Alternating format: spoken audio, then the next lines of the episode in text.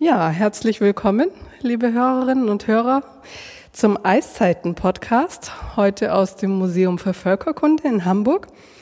Ähm, wir machen zusammen mit dem Archäologischen Museum Hamburg ähm, einen gemeinsamen Podcast zu unserer gemeinsamen Doppelausstellung Eiszeiten, die am 16. Oktober eröffnet werden wird und dann bis 14. Mai zu sehen sein wird in beiden Häusern. Das sind zwei Ausstellungen, die sich mit dem Thema Eiszeiten beschäftigen. Also das ist ganz bewusst auch äh, im Plural. Das Archäologische Museum widmet sich der Eiszeit von vor 12.000 Jahren. Und wir hier im Völkerkundemuseum beschäftigen uns mit den Menschen und der Region rund um den Nordpol ähm, heutzutage und in den vergangenen 200 Jahren.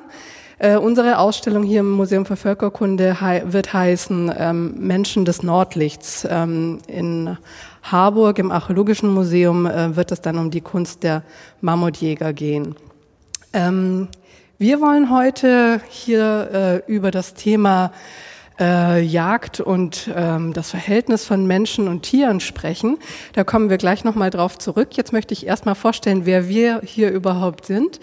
Ähm, ich möchte begrüßen David Sevendiers. Hi David. Ähm, Hi, Klaus, ja, in Freundschaft. Und ähm, Stavros Konas ähm, zu meiner Linken. Grüße Sie. Und mein Name ist Christine Chavez. Ich sage ganz kurz was zu mir und vielleicht könnt ihr euch dann kurz ähm, selber vorstellen. Mein, ich arbeite hier im Museum ähm, als Leiterin der Amerika-Abteilung und ähm, bereite jetzt im Moment mit drei meiner Kollegen ähm, die Eiszeitenausstellung hier fürs Völkerkundemuseum vor. Ja, David. So, ich heiße in meiner Sprache Zauxtilla, sieben Hirsche, seven Deers. Mein Volk äh, lebt immer noch in Westkanada, in British Columbia. Und äh, ich bin, wie man das mir hier beigebracht hat, ein Freund des Hauses und auch ein Kuratoriumsmitglied. Und bin ich hier kurz aus Kanada angereist und äh, bin ich gerne dabei bei diesem Gespräch. Ja, also mein Name ist Stavros Konas. Stavros kommt aus dem Griechischen, heißt übersetzt Kreuz. Geboren bin ich in Griechenland, aufgewachsen bin ich in Hamburg. Bin vom Beruf Rechtsanwalt und freue mich auch hier zu sein. Hm, ja, da. Das ist schön, dass wir diese sehr bunte Runde zusammenbekommen haben. Ähm, wir sprechen ein bisschen über die Eiszeitenausstellung, aber vor allem wollen wir über das Thema sprechen. Ähm, David und auch Star Wars sind jetzt nicht Teil des Ausstellungsteams und äh, jetzt auch nicht stärker involviert in die Ausstellung, aber wir haben eben festgestellt, dass es da ähm, Themen gibt, die, über die wir sehr viel gemeinsam äh, sprechen können und äh, über die jeder was beitragen kann.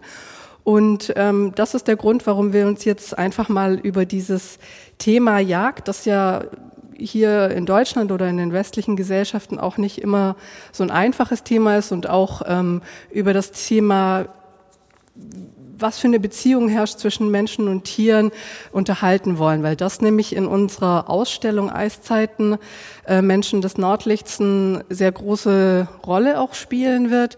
Denn ähm, in der Arktis ähm, war es bis vor 100 Jahren noch so, ähm, dass die Tiere letzten Endes die komplette Lebensgrundlage der Menschen darstellten. Ne? Also äh, in der Arktis herrscht, gibt es Eis und Schnee und es gibt nur einen sehr kurzen Sommer mit sehr wenigen Pflanzen, äh, die man essen kann. Das heißt, die Tiere bildeten die komplette Nahrungsgrundlage, aber nicht nur das, sondern auch natürlich die Materialgrundlage, also alles, äh, womit die Menschen gelebt haben, die, äh, die Kajaks, die Kleidung, ähm, die Bögen, alles im Prinzip äh, hat man verwertet von den Tieren und ähm, das war die Lebensgrundlage. Und ähm, die Voraussetzung dafür war natürlich, dass man Tiere gejagt hat, dass man Tiere getötet hat und es gab ein ganz bestimmtes Verhältnis ähm, zu den Tieren, die man, die man gejagt hat. Und ich denke, das ist was, was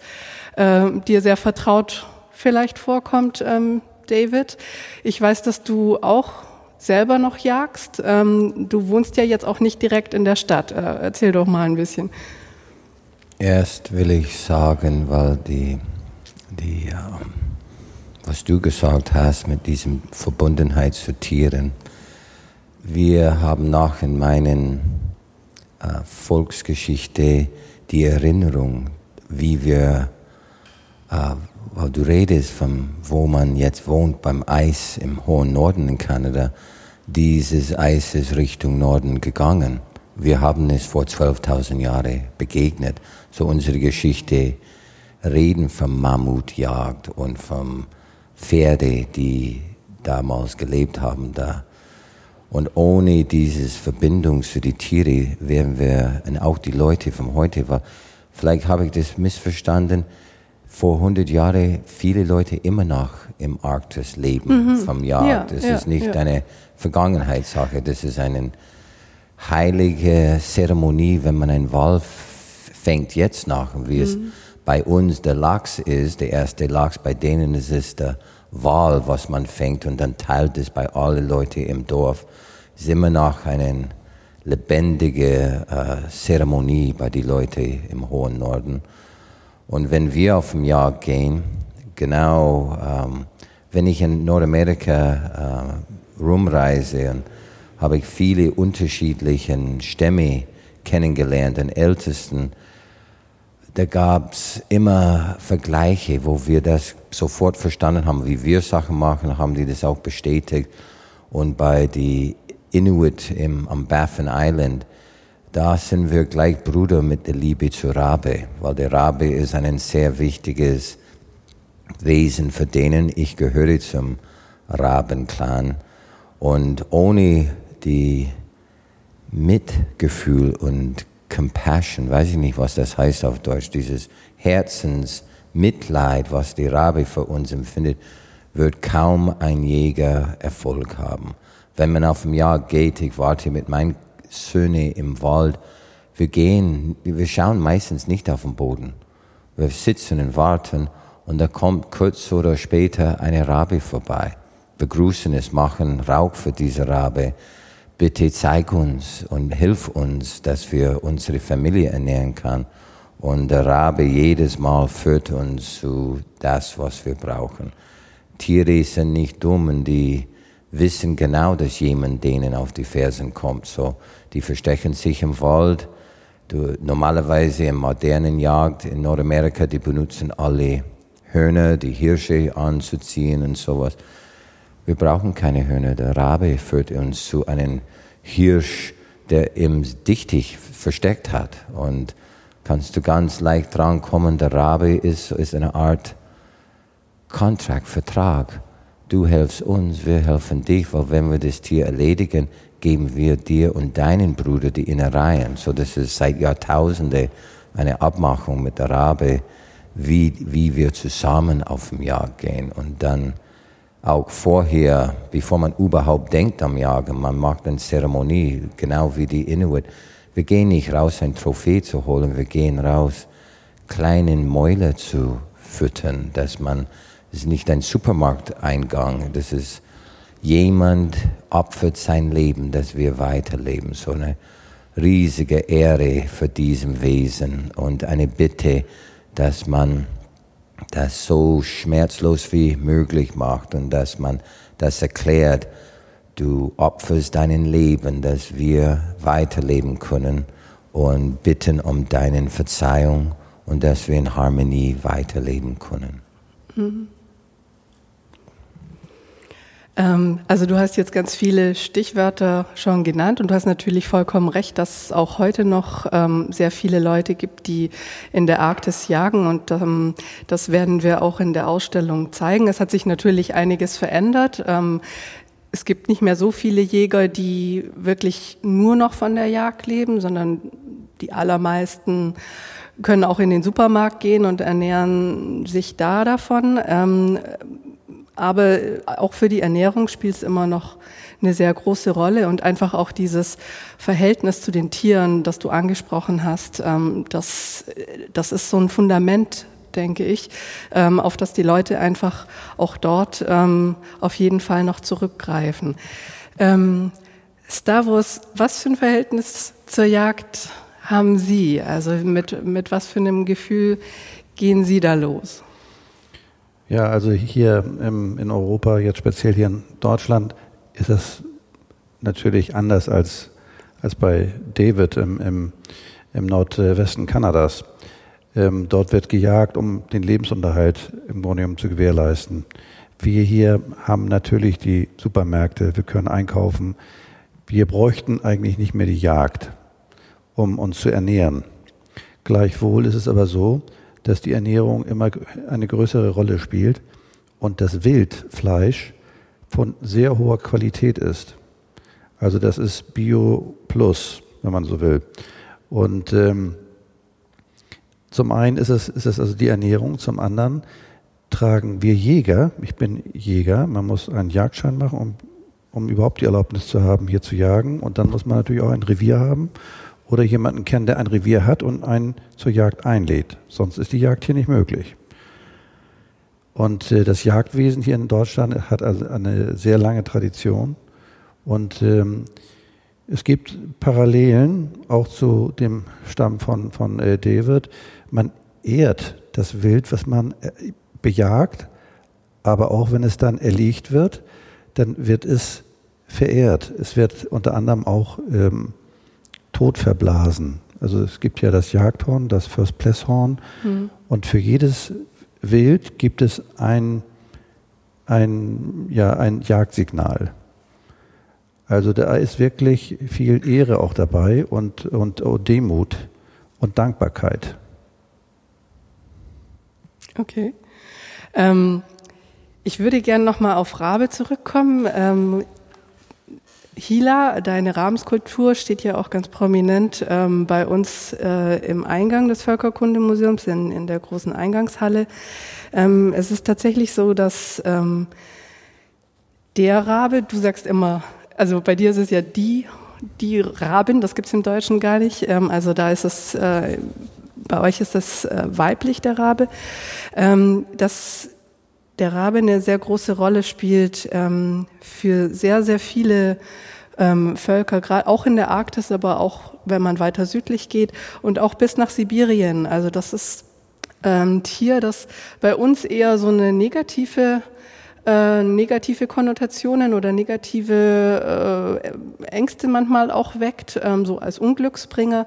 Das ist ähm, in vielen Kulturen ganz anders. Ähm, also die Tschuktschen, ähm, die ähm, an der äh, östlichsten Seite äh, auf der äh, tschuktischen Halbinsel wohnen, verehren den Raben auch als, als Lichtbringer. Es ist eine oft etwas ja, widersprüchliche Figur, ist nicht rein gut noch böse, ist so ein bisschen ähm, je nach Gelegenheit kann, kann, kann, kann der Rabe auch unterschiedlich sein, aber in vielen Kulturen ähm, ist, ist, hat der Rabe zum Beispiel auch das Licht gebracht den Menschen. Manchmal auch zufällig, weil er so ein bisschen da so reingetapst ist, aber manchmal auch ähm, äh, durchaus bewusst oder hat zum Beispiel verschiedenen Tieren oder ähm, auch Menschen ähm, praktisch geholfen, auf die Erde zu kommen. Ähm, welche Bedeutung hat Rabe für dich?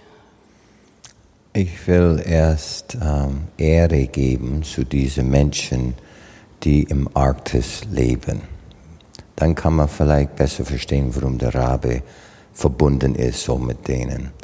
Wenn man vorstellt, dass ein ungegerbtes Fell bei denen war ein Haus, verstehst du, mhm. dass man extra die nicht gegerbt haben, die waren grün sozusagen, abgezogen vom Vieh. Und als Notunterkunft haben Menschen im Schnee das gelegt und mit einer kleinen Fettlampe überlebt bei 60 Minus. Das muss man schon denen die Ehre geben. Und die sind aufgewachsen, bin ich ziemlich sicher. Ich habe nie bei den Inuit gelebt. Ich habe die nur getroffen. Es ist so, wenn ich eine Chinese treffe, treffe reden wir über den blauen Fleck, wo man Babys hat, was hinten am Po oben ist. Ah, du hast es auch. Ja, sage ich, kenne ich. So auch bei den Inuit rede ich über Rabe. Eigentlich erst einmal immer über Rabe, weil ich weiß, dass bei denen eine riesige Stellung hast. Und du hast dieses Volk erwähnt mit dem Lichtbringen. Bei, bei euch, Lucifer heißt auch der Lichtbringer, mhm. Weißt du? Der ist auch meistens schwarz äh, gezeigt. Für uns, wie wir in, ähm, im Winter, ich suche das deutsche Wort, Pithaus, weißt du, eine Erdbehausung. Mhm. Und vertieft in die Erde, ja, vertieft das wo Haus. der Dach, der mhm. Schnee trägt und alles muss man auch erinnern, dass Jetzt wird es wärmer überall auf der Welt, auch bei den Inuiten im Arktis. Mhm. Das, es war nicht unnormal bei uns in die Berge auch vor 100 Jahren 50 Minus zu bekommen. So für deutschen Verhältnis war das schon Arktis bei uns im Süden von Kanada. Aber man sitzt in so ein Haus, ähnlich wie im Arktis. Du musst dich schützen. Kleines Familienverband, gibt's kein Fernseher, gibt's kein Radio man hat über diesem Wesen geredet, dass die Kinder das praktisch mit der Muttermilch aufgezogen haben. Wo niemals in meinem Leben würde ich jemals auf eine Rabi oder Krähe schießen. Und diese Verbindung hier zum Negativ vielleicht hat vieles zu tun, dass der Rabi tut immer, was es immer getan hat. Es frisst die Toten auf. Und wenn man viel Kriege macht, die haben gesagt, die haben Angst bekommen, diese Herrenschare, 10.000, 100.000 Mann, sind die Raben, die gefolgt und gewartet auf Frühstück, hm. bis der Schlag vorbei war. Und wenn man da die Gnade hat, zuzuschauen, was eine Rabe macht, wenn es ein totes Tier begegnet.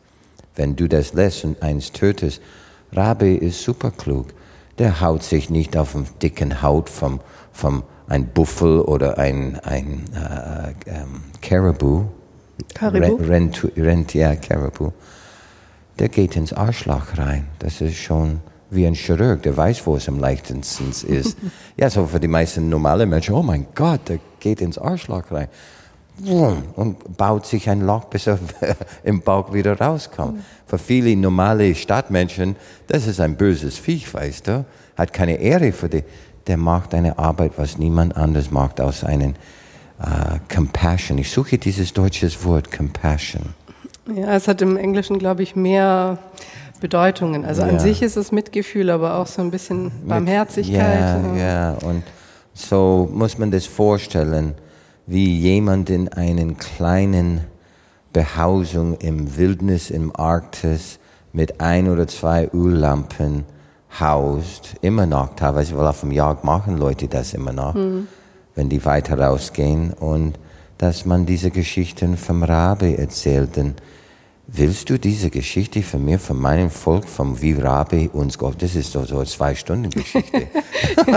das wird schon äh, länger dauern. Da ne? müssen wir dann nochmal einen eigenen Podcast Ja, aber das hat ähnlich zu tun mit diesem Volk. Das mhm. bringt das Feuer. Bei mhm. uns ist es nicht das Licht, es bringt das Feuer zu uns, weil es uns liebt und ein bisschen wie diesem griechischen, da haben wir eine Verbindung jetzt, diese griechische Geschichte von Prometheus. Mhm. Prom Prometheus. Ja, ja. Richtig. Dass man Mitleid mit den Menschen hat. Und ja.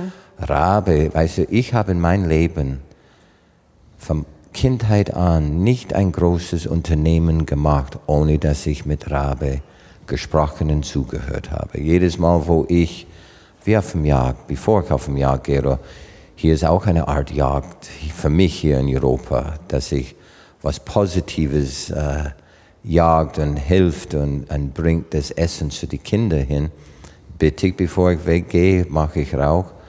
Raven, hilfe mir, weißt du. Da gibt es andere Clans, die sind der Whale oder der Wolf oder die haben eine andere Gebet, eine andere, andere Auffassung, was die in der Gesellschaft machen. Aber für mich ist es der Rabe. Ist das so eine Art Schutzpatron? Kommt man in Deutsch vielleicht ausdrücken? Maybe. Ich ja. habe ja auch mal ein Erlebnis gehabt mit dem Raben. Aber auch nur deshalb, weil ich, weil ich mit dir, David, mal darüber gesprochen hatte und du mir gesagt hattest, der, der Rabe zeigt dir, wo das Wild ist. Ich hatte letztes Jahr, war ich äh, auf einer Jagd, auf einer Gesellschaftsjagd, habe ein Wild geschossen und war der Meinung, ich habe es auch wirklich gut geschossen. Ähm, Blattschuss, so wie, das, wie sich das gehört, weidmanngerecht. Und das Wild lief aber noch in den Wald rein, noch ein paar Meter. Und ich konnte es von meinem Sitz aus nicht mehr sehen und hatte so ein bisschen die Panik, oh Gott, hast du es vielleicht doch nicht so getroffen, wie du glaubtest? Und ist das jetzt vielleicht verletzt und, und rennt noch im Wald herum. Also der, ja der Jäger macht sich da sehr große Sorgen. Und bevor es überhaupt zu einem Schuss kommt, guckt er ganz genau hin und überlegt zehnmal, ob er überhaupt den Finger krumm macht. Also dieser Glaube, Jäger seien so schießwütig und würden immer nur alles schießen, was sich bewegt. Also das ist also ein ganz großes äh, Vorurteil, was es definitiv nicht gibt. Nicht? Also es ist eben ein Vorurteil. Und ich habe dann tatsächlich einen Raben gesehen. Und das war nicht weit von meinem Sitz entfernt, also vielleicht zehn Meter. Und ich dachte mir, wenn David recht hat, was er mir mal erzählt hat, dann müsste dort das Wild liegen. Dann bin ich hingegangen und tatsächlich im Dickicht lag das Stück Wild. Ein Stück Dammwild war das. Mhm. Und ja. da musste ich an dich denken. Für mich ist es wichtig, wie ich vorher gesagt habe, diese Ehre, weil das Ausstellung ist über Eiszeiten und die Leute, die dort leben. Für die meisten Menschen, die in diesem Gesellschaft leben, kann man das kaum vorstellen, dieses Art dort zu leben, immer noch in diesem Welt, wo wir jetzt alle zusammen sind. Das ist ein Bruchteil von der Menschheit, wenn man denkt an 1,4 Milliarden Chinesen, die nicht auf dem Jahr gehen, nicht im Arktis leben oder in Amerika oder in Europa, gibt es immer noch Familien, die angewiesen sind, nicht nur, nicht nur ähm, physisch oder finanziell, auch zeremonial, dass man diese Tradition weiter mhm. Pflegt und dass man äh, muss man die Arktis kennenlernen, dass man diese Weite, diese Leere und aber auch dieses Fühle am Leben, wenn man die Augen sieht, braucht man nur die Mücken im Sommer zu spüren, mhm. was da am Leben da rumläuft. ja. Und dieser Zyklus, was in der Arktis existiert, diese Lemminge, diese, äh, wie, wie die Lüchse, die Füchse und alles in diesem Rhythmus eingehen und die Menschen müssen dieses Rhythmus auch folgen. Mhm. Und das vielleicht Allerheiligste, was diese Leute nachmachen, hast du erwähnt. Die benutzen alles. Dieses Abfall, was wir produzieren hier in dieser modernen Welt, alles, auch sogar die Wimpern beim Seel, äh, Seehund, Seehunden. Mhm. Robbe, ja. Mhm. ja, Robbe, äh, alles, was da existiert, wird benutzt und nichts wird weggeschmissen. Und wenn man was weggibt, warten die Brüder und Schwester auf ihrem Teil, weißt du? Äh, du kommst zurück in, in eine Woche und es sind kaum Knochen noch übrig. Jeder hat einen Teil von dem Festmahl, der, der Feast. Mm. Ja. ja. So, so, bitte. Das äh, ist ein gutes Stichwort, auch Ehre und ähm, Respekt und auch zum Teil das Bedürfnis, ähm, nicht nur weil es jetzt ähm, für die Ernährung äh, wichtig ist oder so, sondern ähm, auch zu Ehren der Tiere jagen zu gehen. Ich glaube, das ist äh, etwas, was für hier die Leute sehr schwer zu verstehen ist, worauf wir in der Ausstellung auch ein bisschen eingehen möchten. Nämlich zum einen, ähm, dass die Vorstellung ist, dass Tiere, nicht nur Tiere, aber auch, also auch andere Teile der, der Umwelt, die belebt ist, dass Tiere äh, Seelen haben und ähm, ähnlich wie Menschen und ein Stück weit äh, oder nicht nur ein Stück weit, sondern dass sie im Prinzip gleichwertige Geschöpfe sind, manchmal sogar wesentlich intelligenter ähm, und dass sie einen eigenen Willen haben und die Menschen ähm, genau beobachten und ähm, auch genau gucken, wie ist dieser Jäger, der mich jagen will und ähm, es dann ein Stück weit die, die, bewusste Entscheidung auch von dem Tier ist, sich dem Jäger zu geben. Also das ist so eine Vorstellung, ich weiß nicht, inwiefern es heute noch ähm, äh, bei allen so ist, aber ähm, es ist eine Vorstellung, die sehr weit verbreitet war und sicher auch viele Leute heute noch ähm, für sich so empfinden, dass Tiere auch gejagt werden müssen. Also es gibt sehr viele Aussagen von ähm, heutigen Inuit, die sagen, ähm, die Tiere, Tierbestände gehen zurück weil wir uns nicht mehr um die Tiere kümmern, weil sie denken, wir haben sie vergessen, weil wir ihnen nicht mehr den Respekt erweisen. es ist unsere Art von Respekt, ein Tier zu jagen und mit ihm so respektvoll umzugehen ähm, wie möglich und wie nötig. Ähm, dafür gibt es bestimmte ähm, Regeln auch, aber ähm, wir, wir erkennen es sozusagen auch als gleichwertig an und ähm, es ist ein Problem, wenn, wenn wir uns nicht mehr um die Tiere auf die Art und Weise kümmern. Und das ist eine Vorstellung, die von ganz vielen Leuten ähm, in der Arktis ähm, und gerade auch äh, in der Inuit-Region ähm, so geäußert wird und ähm, die deswegen auch sagen, dass ähm, beispielsweise auch Fangquoten und ähm, Beschränkungen, dass die ein Stück weit auch ein Problem sind, auch für die Tiere. Das ist jetzt für, für Leute, die das hier äh, hören, erstmal sehr schwer zu verstehen. Ähm, ich weiß nicht, äh, ob Sie das, äh, was, wie das auf Sie wirkt, aber äh, Stavros? So, da kann man wirklich Parallelen ziehen zu Deutschland. In Deutschland war der Wildbestand vor 100 Jahren ein anderer als heute hm. und, vor, und vor 50 Jahren. Der Wildbestand ist wirklich stetig gewachsen. Es gibt nachweislich Reviere, die nur Niederwild hatten, also Rehe, ähm, ja, Kaninchen. Und, ähm, und dann wurden diese Nieder, ähm, Niederwildreviere zu Hochwildreviere, sprich Rotwild, Dammwild, Schwarzwild, also Wildschweine, die es vorher nicht gab. Und ähm, das ist den Jägern zu verdanken, die sich also wirklich um die Tiere, wenn man so will, wie Sie es eben auch gesagt haben, bemühen. Nicht? Das, das aktive Bejagen hat dazu geführt, dass der Wildbestand enorm gewachsen ist.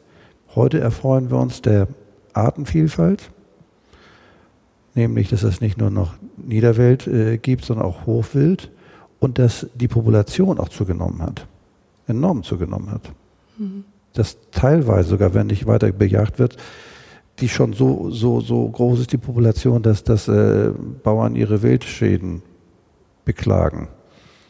Mhm. Denn die Tiere kennen natürlich keine Grenzen. Die sagen nicht, also da ist jetzt ein Acker, da können wir nicht rübergehen. Nicht? Ich meine, in Deutschland ist es ja, oder auch nicht nur in Deutschland, ähm, Teil sehr hitziger Debatten, wobei äh, in Kanada oder in den USA ähm, ein Stück weit auch. Ich denke, ähm, was mir auch wichtig war jetzt äh, dabei ist, also das eine ist dass das, äh, die Tätigkeit als Jagen, aber das andere ist dann eben auch so der spirituelle Hintergrund davon, ne? also der Respekt und ähm, der damit verbunden ist, wenn, wenn man sich, wenn man Tiere jagt und ihnen auf diese Art und Weise Respekt ähm, erweist. Muss man von meiner Sicht, und ich glaube von der Sicht von vielen Ureinwohnern in Nordamerika, die ich gut kenne, der Eis und dieses Tundra, was jetzt noch existiert, weil das ist so ein zurückgezogenes Eiszeit da oben, da muss man jagen. Du kannst keine Karotten anpflanzen oder Weizen. So, wo die Eis Richtung Norden gegangen ist, sind die Leute, die Weizen, Gemüse, ähm, Grapes, was ist das auf Deutsch? Äh, Reben. Ähm, Trauben. Ja. Trauben. Die sind vom Süden vorgerückt, dass man jetzt in Deutschland oder in Schleswig-Holstein Reben anbauen kann, wo man früher zwei Kilometer Eis drauf war. Egal wo die Eis ist, muss man Jäger bleiben. Verstehst du? Das, mhm. Da gibt es keine andere Wahl. Das ist der Natur vorbestimmt. Wenn du da leben willst, musst du jagen. Und ich habe einen Mann in Vancouver einmal getroffen, einen Inuit-Mann. Und wie ich vorher gesagt habe, versuchen wir nicht nur mit Vergleichen mit Rabe zu reden, dann, dann machen wir Vergleiche mit wie man jagt. Weißt du, dass man, ein gutes Beispiel versuche ich das in Deutsch zu übersetzen, wenn man schießt, man schießt in die Mitte von der Mitte dass man nicht auf einen Kreis schießt und dass ich gelernt habe, Gehirnschüsse zu machen, dass man sofort dieses Tier tötet, dass es genau wo es steht, runtergeht. Weil in Deutschland Blattschuss habe ich auch gelernt, dass man im Herzbereich, in der Lunge schießen sollte. Und dann gehst du im hohen Norden, die Inuit-Leute benutzen jetzt Kleinkaliberwaffen, weil die wissen, weil die x-mal das Gehirn aufgemacht haben, weil man benutzt auch den Schädel und mhm. Gehirn, wussten genau bei dem Tier, wo das Gehirn ist, weil das ist unterschiedlich bei jedes Tier, musst du woanders treffen. Und so für modernen Jäger, die nach Afrika gehen, die kaufen einen Kanone mit so einer äh, 15 äh, Zentimeter äh, Patrone, der reinpasst, weißt du. Und die Inuit suchen so ein kleines, dass man genau weiß, wo es geht. Und ich war mit meinen Söhnen so oft im Wald auf dem Jagd und sage ich, heute vielleicht, wenn es uns gnädig ist, das Leben, dann dürfen wir was nach Hause nehmen. Wenn wir nichts töten sollte heute, dann lassen wir das. Weißt du, das kommt, ich habe gesagt, erstens, bei uns, und ich glaube, das ist ähnlich wie bei den Inuit, du schießt nie auf einen Wesen, der rennt. Der, der sein Leben geben will, dreht sich um und schaut dir in die Augen. Und du machst mit diesem Augen einen Bitte. Und dann, erst dann hebst du dieses Gewehr oder egal was du hast, weil der übergibt sich. Muss man das vorstellen? Die, ja. haben, die haben Religionen über diesem Art. Sacrifice, diese Opferung ja. geschrieben. Und da ist ein Tier, wo du hast gesagt, von dieser, in Englisch heißt es sentient, dieses Bewusstsein. Die meisten Menschen, die ich kenne, würden nicht ihrem Leben geben. Aber diese Tiere schauen dir in die Augen und sagen, take me, lass mich, ich gehe mit dir. Verstehst du? Und dann, aus Gnade musst du das so schnell machen, wie, wie Stavros gesagt hat es schmerzt, wenn man meint, uh, ich habe das nur teilweise erwischt oder es sollte so schnell wie möglich runtergehen. Und weiß nicht, weiß nicht, wie lange ich hier reden darf, aber manchmal soll man nicht schießen. Das muss man denken, ich muss raus, ich muss was holen. Je größer, desto besser. Verstehst du? Besonders im Winterzeit, weil da kann das draußen oder lagern aber manchmal darfst du nicht töten. Und äh, meine Frau hat seit Jahren mich gebetet, dass ich einen Hirsch töte, der immer bei ihrem Garten rumtreibt. Und wie bei den Inuit, ich brauche nur eine Kugel, die zu töten. Und habe ich ihn angeschaut, er war mitten im Garten, hat gebraust, was ist das? Der hat so rumgeschnuffelt, der hat seines beste Gemüsestücke ausgesucht. Und kill him! schieß ihm tot. Habe ich ihn angeschaut, habe ich nicht einmal das Gewehr zu meinen Schulter hochgetan. Nein, die Geister, die Wesen, die Ancestors sagen, heute nicht. Das hat meine Frau nicht glücklich gemacht. Acht Jahre ist es so gegangen. Das, dieses Geschichte, obwohl es im Südkanada stattfand, weiß ich, dass es genau die gleiche Geschichten bei diesen Jäger im hohen Norden gibt. Und dann nach acht Jahren statt Gemüse aufzufressen, hat er einen Baum aufgefressen, was ich gepflanzt habe. Sag, jetzt Reichsammler, jetzt, jetzt, jetzt komm. Ja. So, ich habe aber meine Tochter mit, sie war damals 15, als Säuge bei mir. Sag, Haley, jetzt schaust du zu, jetzt geht er. Und da geht wie der Sultan, weißt du? Wenn man denkt, ähm, ein Tier hat kein Bewusstsein. Der Kerl ist so mit Körperschlendern an uns vorbeigegangen, wie der der Boss ist. Weißt, hat mich immer angeschaut und versuch's doch, mehr oder weniger hat er gesagt. Der hat so einen Hals, ein dicker Hals, das ist ein alter Kerl mit viel Geweih. Und ich sage zu Haley, schau, da ist ein Baum ungefähr 80 Meter weg. Wenn er hinter dem Baum vorbei und rauskommt, dann kriegt er das ins Gehirn. Und Haley wartet und ich warte und er geht ganz langsam, geht hinter das Gebüsch. Ein paar Sekunden, er kommt nicht raus, aber statt ihn rauszukommen, kommt eine große, ich glaube auf Deutsch heißt er Steinadler, fliegt davon. Wir rennen zum Baum hin, kein Hirsch. Deswegen habe ich ihn nicht geschossen, acht Jahre lang. Hat auf uns aufgepasst. Das ist sein Zuhause. Hm. Wie, wie man in die Arktis die Tiere sind mit dem Eis hochgegangen. Die Leute haben es gefolgt. Kann man immer freiwillig sagen, jetzt gehe ich nach Südafrika, das ist, das ist viel zu kalt hier. Was du gesagt hast, ist, ist wirklich wahr. Man muss die Tradition, die, das Leben, dieses Art, mit diesem Eis zu leben, wenn man nicht auf dem Jahr geht, da, dann hat man keinen Grund, da weiter zu wohnen. Das ist ein Teil von ihrem Sein. Hm.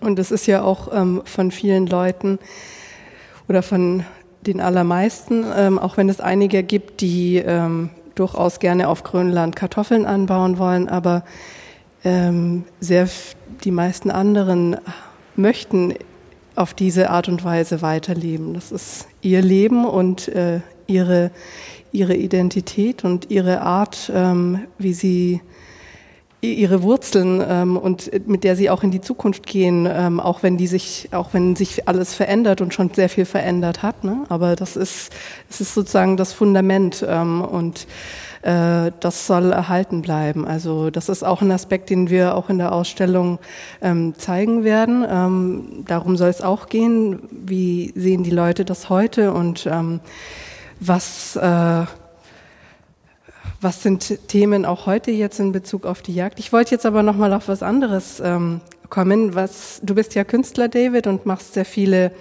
ähm, unterschiedliche Dinge, ähm, aber in deiner Kunst kommen auch ganz viele Tiere vor und ähm, Tiere verwandeln sich. Ähm, der Übergang zwischen Tieren und Menschen ist fließend und das ist natürlich auch was, was wir ähm, in der Arktis finden, eben weil das Verhältnis zwischen Menschen und Tieren ähm, so eng ist und weil es eine Kommunikation zwischen den Menschen und den Tieren gibt und ähm, die Grenzen nicht, nicht so starr sind. Es, es gibt äh, das, was man als Schamanen bezeichnet, es gibt Leute, die ähm, eine besondere Fähigkeit haben, auch mit Tieren und auch nicht nur mit Tieren, sondern mit der gesamten belebten Umwelt zu kommunizieren. Ähm, aber äh, in der Vergangenheit ist ihnen noch mehr die Fähigkeit zugesprochen worden, dass sie sich auch verwandeln können, aber auch, dass Tiere ähm, eine menschliche Seite haben, also dass sie, dass sie im Prinzip mit Menschen reden können. Und ähm, das findet sich in deiner Kunst ja auch an vielen Stellen wieder, oder? Ja, ähm, in Kanada äh, haben manche Schulbehörden zwei mich gefragt, dass ich bei deren Kinder in der Schule spreche. Und in beiden Fällen früher waren die Frauen, die diese Schulbehörde geleitet haben, beide ohne zu wissen, was die andere fragte von mir, wollte, dass ich die Kinder besonders über die Tiere anspreche. Genau das, was du gerade äh, erzählt hast, dass man eine Verbindung zu den Tieren und unsere größere Schöpfung eine Beziehung macht. Und ich äh, kann es nicht helfen, dass ich gehöre zu Rabenclan, aber da gibt es auch Mausclan, da gibt es auch alles, was man, der Dachs und der Hase und der Bär und alles gehört, weil diese Wesen sagen wir in unsere Art, das Leben anzuschauen, dass die sowieso vor uns hier waren und dass wir von denen ein Teil, wir entstehen aus denen. Ich habe viele Bücher in meinem Leben gelesen über andere Religionen, Mahabharata, Bibel, Koran, äh, Taoism, Buddhism, die Geschichten von denen, die auch teilweise immer diese Vergleiche mit Tieren machen oder Visionen und Erscheinungen von Tieren, dass die auch einen, für viele Kulturen einen eine wichtige Darstellung für, für, dieses, für alle Völker haben. Und dann habe ich dieses Wort in Englisch gelernt, Animism, Animismus, glaube ich auf Deutsch. Dann habe ich gedacht, vielleicht hat das mit Tiere zu tun, Animism, Animal. Habe ich gelesen, in Latein bedeutet das, hat nichts mit Tiere zu tun, das hat mit Nachahmen zu tun, Animating. Dass man dann, ist es richtig, Nachahmen? Dass man ein Copy macht, einen, äh, wie ein Tier geht, wie ein Tier bewegt, wie ein Tier jagt, dass mhm. man wünscht, diese Fähigkeit von denen zu haben. So, man wird nicht durch einen demokratischen Prozess gewählt. Du bist jetzt bei der Rabe und du bist jetzt bei der bei die ähm, Bärenclan. Das ist ein Teil von dir, dass du nicht nur auf dem Jagd ein Tier zu töten gehst, dass du auch mit diesem Kraft andere Menschen begegnest, dass du deinen Gesellschaft weiterhilfst. Und ich weiß das ganz genau von jeder, der wirklich traditionell jägt, ob das im Arktis oder, oder im Dschungel ist, dass man ein leises Gebet zu diesem Wesen gibt, dass wir Gnade von denen holen sollten, ihrem Fähigkeit, unsere, und ich bin ziemlich sicher, dass ich ähm, nicht falsch bin, dass wenn man die geheimen Zeremonien macht, ich sage geheim, weil das sind nicht für die Öffentlichkeit, es ist nicht wie ein, ein Powwow-Show, dass man Leute einlädt, dabei zu sein, das, was die meisten Menschen vom Außen nie sehen, dann arbeitet mit diesem Tierengeist zusammen, dass man, wenn man das Glück hat, einen Traum zu bekommen, wo man der Bärgeist, muss man denken, begegnest du ein Eisbär, das ist schon ein Ereignis, weißt mhm. du. Da, damit lernst du auf der Stelle, wie klein du bist und wie mächtig dieses Wesen ist. Und dass es nicht da ist, dass man es sofort schießt oder jagt.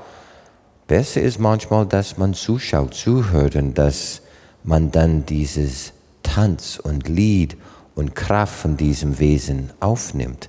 Animate, dass man das, deswegen dieser Animism, dass man das aufnimmt und nachahmt. Und wir sind beigebracht, nicht ein klein bisschen soll man von dieses Lied, Tanz oder dieser Kraft von diesem Tierwesen äh, falsch machen. Die haben es geschenkt. Und es hört sich vielleicht komisch an hier in diesem Gesellschaft. Man liest ein Buch und versucht vielleicht wie John Wayne zu sein, aber da versucht man eher dieses Kraft von diesem Tier. Und es ist nicht immer man denkt, es muss ein kräftiges Monstertier sein. Äh, Smimoyath, äh, der Schmetterling oder was, im Arktis für ein paar Wochen nur, was, mm. was hochkommt, ja. dass man wartet mit diesem riesigen Sehnsucht, ein bestimmtes Wesen kommt für eine kurze Zeit oder eine Blume, dass man diese, der Wind, weißt du, muss man der Wind beim kargen Landschaft zuhören. Das ist ganz anders, als wenn man den Wind in New York zwischen die Gebäuden sausen mhm. hört. Das ist alles lebendig für diese Leute. Ich glaube, lebendig ist auch das, das Stichwort. Also lebendig, beseelt, ähm, Animismus ähm, bedeutet auch das. Ne? Also ähm, die Umwelt, alles ist be äh, beseelt, beseelt ja. äh, ist lebendig, animiert, sagt man im Deutschen. Mhm. Ähm. ah ja, stimmt. Also das ist ein bisschen übertragen, aber Aha. kommt letztlich auch daher. Eisbär ist ein gutes Stichwort. Wir wollen in der Ausstellung auch ähm, ein komplettes Eisbärgewand zeigen und natürlich die Jäger, die ähm, so ein Gewand besitzen, ähm, das sind natürlich, das ist was ganz Besonderes. Und so wie du sagtest, die, äh, das Aufeinandertreffen zwischen einem Mensch oder einem Jäger und einem Eisbär, nicht nur immer einem Jäger, die Begegnung, egal ob man Jäger ist oder nicht, ist, glaube ich, sehr eindrucksvoll. Ich bin noch keinem begegnet, äh, außer im Zoo. Aber ähm, das ist, glaube ich, ein bisschen immer anders. glücklich im Zoo. Kannst du winken? naja, ich weiß es nicht. Ähm, aber das bringt mich auch auf den Punkt, wir werden, wir haben sehr viel ähm, auch Kleidungsstücke in der Ausstellung und ähm, das sind nicht nur einfach Kleidungsstücke, das ist natürlich auch aus Tieren äh, gemacht. Äh, das ist natürlich zum einen die Notwendigkeit, äh, überhaupt äh, solche Kleidung zu haben, um überleben zu können in so einer kalten Region. Aber es ist eben auch ähm, eine Art äh, den Tieren wiederum Respekt zu erweisen. Ähm, und da sind, spielen auch Frauen eine sehr wichtige Rolle ähm, in diesem ganzen ähm, Jagd- und ähm, Prozess. Ähm, nämlich sie sind diejenigen, die aus die das Tier dann weiterverarbeiten. Sie sind erstmal dafür da, ähm, das, die Beute oder das erbeutete Tier zu teilen, was ganz wichtig ist, ähm, und dann ähm, die, die Teile zu verwerten, aber gerade auch dann äh, Kleidung herzustellen, die zum einen ähm, den Jäger oder die ganze Familie ähm, schützt und so äh, gut äh, und kunstfertig gemacht ist, dass, dass man damit überleben kann. Und die äh, arktischen ähm, Schneiderinnen waren da äh, super, also hochspezialisiert. Die haben wasserdichte Kleidung hergestellt, die auch von Hightech-Kleidung heutzutage nicht übertroffen wird, aus Darmhäuten, ähm, die ein sehr, sehr leichtes Material, äh, das wasserdicht ist und ähm, aber es ist, es hat nicht nur diesen funktionalen Aspekt, sondern es ist eben auch eine Ehrbezeugung gegenüber dem Tier. Je, je besser und je schöner, auch ästhetisch, ähm, das Kleidungsstück ist, desto eher ist ein Tier dann sozusagen auch wieder gewillt, ähm, zu sagen, diesem Jäger oder seiner Familie bin ich bereit, mein Leben zu geben, wenn man wenn man es jetzt mal so formulieren will. Ne? Also das, das ist ein Aspekt, der, den wir in der Ausstellung auch, ähm, der immer wieder ähm, in der Ausstellung ähm, auch zum Tragen kommt. Ja, jetzt haben wir ähm, sehr viel äh, über die Jagd und über das Verhältnis zu Menschen und Tieren gesprochen. War sehr interessant. Ich glaube, äh, wir könnten da noch sehr lange weiterreden. Ähm, aber ich glaube, für heute haben wir schon sehr viele Aspekte ähm, besprochen und ähm, wir hoffen, es war für unsere Zuhörer und Zuhörerinnen interessant. Vielleicht möchte der eine oder andere in unsere Ausstellung kommen und sich das dann auch anschauen. Ähm, Davids Werke kann man ähm, auch an vielen Orten äh, im Museum und auch sonst in Hamburg und in Kanada ähm, begutachten. Ich danke auch ganz herzlich Stravos Kondas nochmal, ähm, dass er so ganz spontan auch bereit war, ähm, hier mitzuwirken. Ja, ich bedanke mich auch, dass ich heute dabei sein durfte. Als Kuratoriumsmitglied des Völkerkundemuseums wäre ich natürlich auch hocherfreut, wenn Sie, liebe Zuhörer, diese Ausstellung besuchen. Es ist wirklich eine sehr interessante Ausstellung und ähm, ich kann da, ich verspreche da glaube ich nicht zu viel. Genau, und dann haben wir ja noch die andere Ausstellung im äh, äh, Archäologischen Museum in Hamburg und das ist dann äh, die passende Ergänzung ähm, sozusagen in die Vergangenheit. Und ja, damit also vielen Dank, David, vielen Dank, Stavros, vielen Dank an äh, die Technik und ähm, ja, das war's von uns für heute. Danke.